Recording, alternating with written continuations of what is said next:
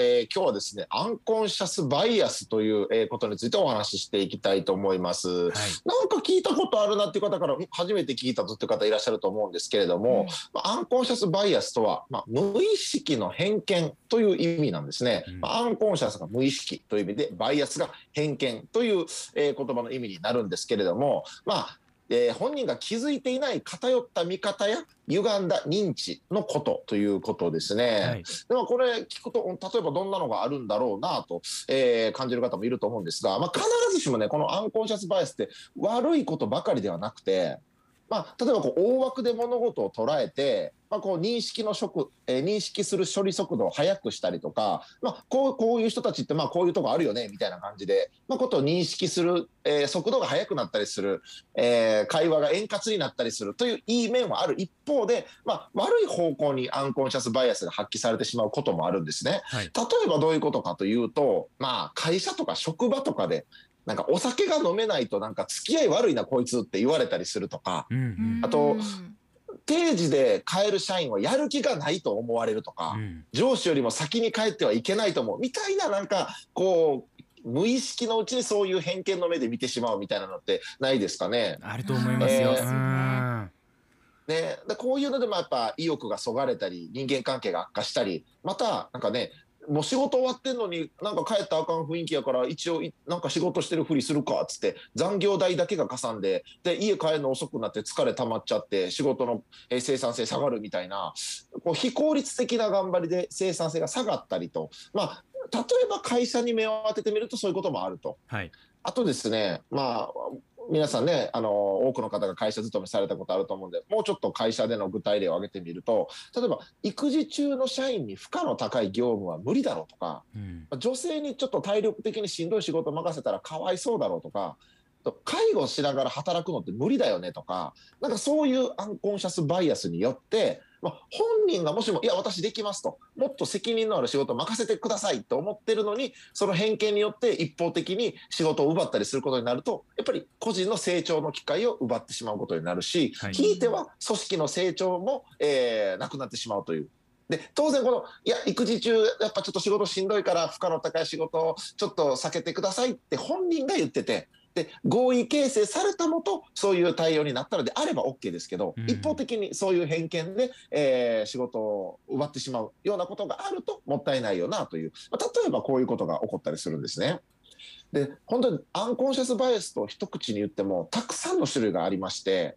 例えば正常性バイアスというものがありまして、はい、これどういうものかというと危機的な状況でも大したことないよって思い込むみたいな、うん、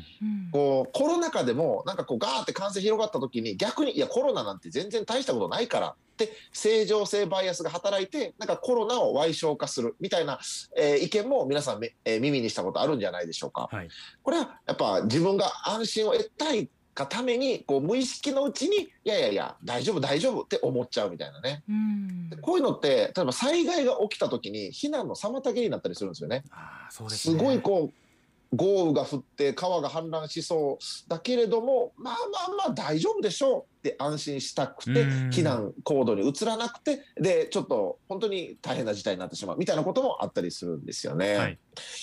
でまた集団同調性バイアスというのもありまして、うん、まあ、集団内にいるとつい他の人と同じ行動をとってしまうと。仮にそれがおかしな行動であっても同じような行動をとってしまうみたいなね、まあ、先ほど言ったような災害のことで言うと例えばこうそんなに雨も降ってないのになんかあの川もそんなに別に氾濫しそうでもないのにお向かいさんお隣さんがみんな避難し始めたらあれ？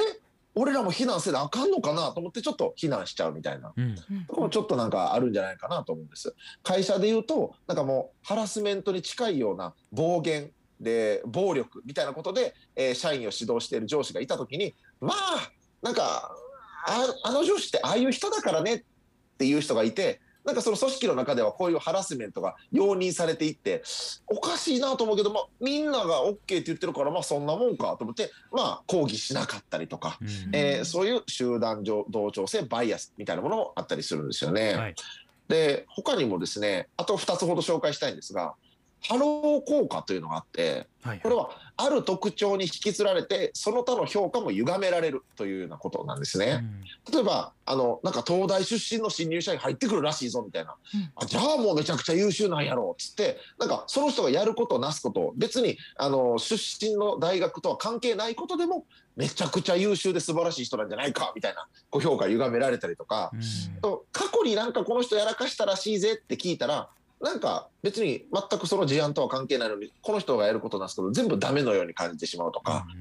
こんな感じでまあいいハロー効果と悪いハロー効果ポジティブハロー効果とネガティブハロー効果っていうのがあったりするんですけど、まあ、こういうのもなんとなく皆さんあ分かるかもと思ったりするんじゃないですかね。はいねわかりますね。そしてもう一個ステレオタイプバイアスというのがありまして、うん。えー特定の集団や属性に対する偏見や思い込みという。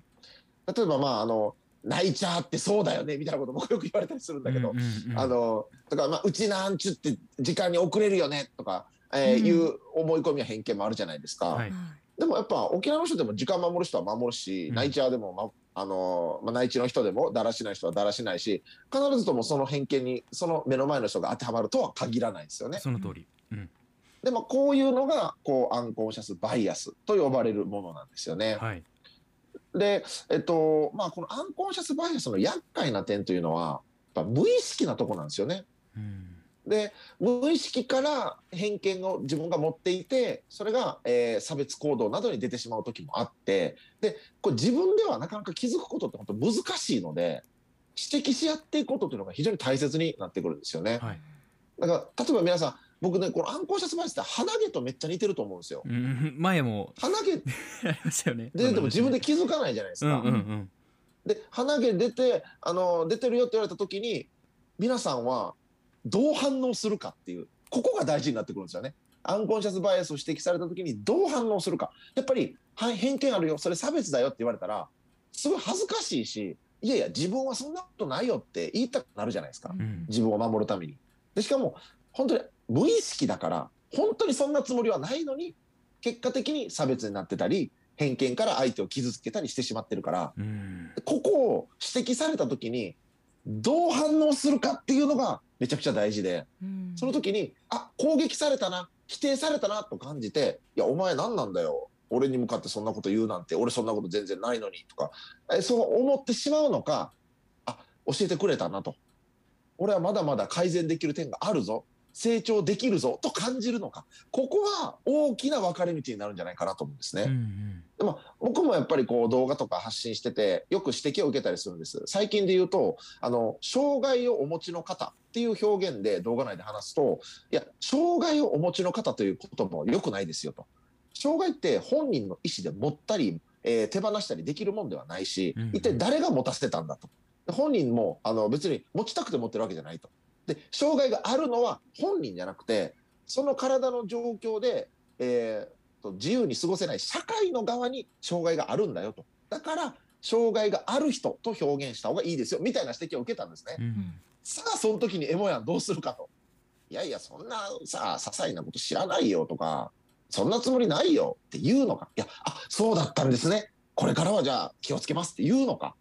さあどうしますかっていうところなんですよ。うんと難しいですけどだからこの鼻毛のとこにちょっと例えを戻してみると鼻毛出てますよって言われた時に恥ずかしいじゃないですかはい。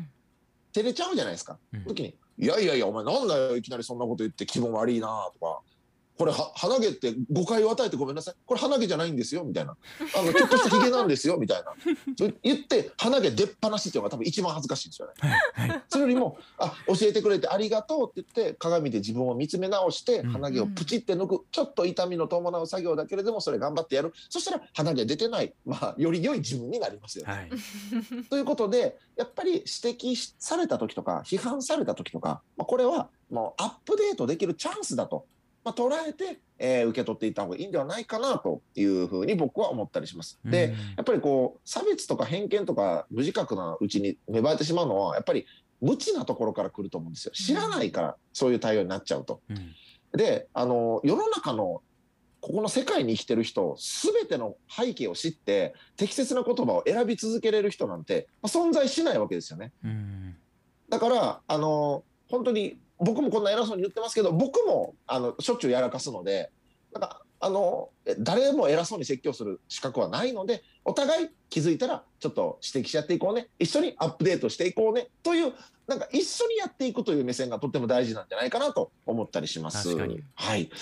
でコメントもいっぱいいただいております。うん。えーにゃんにゃごやんさん。やってほしかったテーマ体感としてはえー向けられるえー側が多いけど誰しも必ず持っているのが偏見だと思うと。今の私は大丈夫と常に問うようにしていますと、えー私の偏見は朱里之助さん見てると爪の甘さと妙なおおらかさがうちな男子だねと思っちまいます。麺後みたいな。確かにあの彼の爪の甘さはありますがこれはもううちな男子というのはあの確かにねステレオタイプバイアスにあの当てはまるかなというふうに思ったりしますね。とマンゴー警備隊さん、えー一応偏見野郎だと気づいてますが、うん。キャッチコピーがヘイバルの一匹狼なので何を言われようが痛くも痒くもにゃいよせやろがいというコメントいただいております。うん。いやーまあまずでも自分で偏見持ってるって気づけてるのはすごいなと思います。その通り、えーでまあ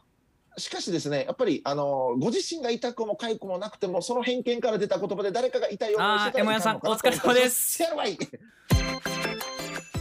アップのポッドキャストを最後までお聞きいただきありがとうございました。生放送は平日朝7時から FM921 AM738 RBC ハイラジオ。県外からはラジコですお楽しみください。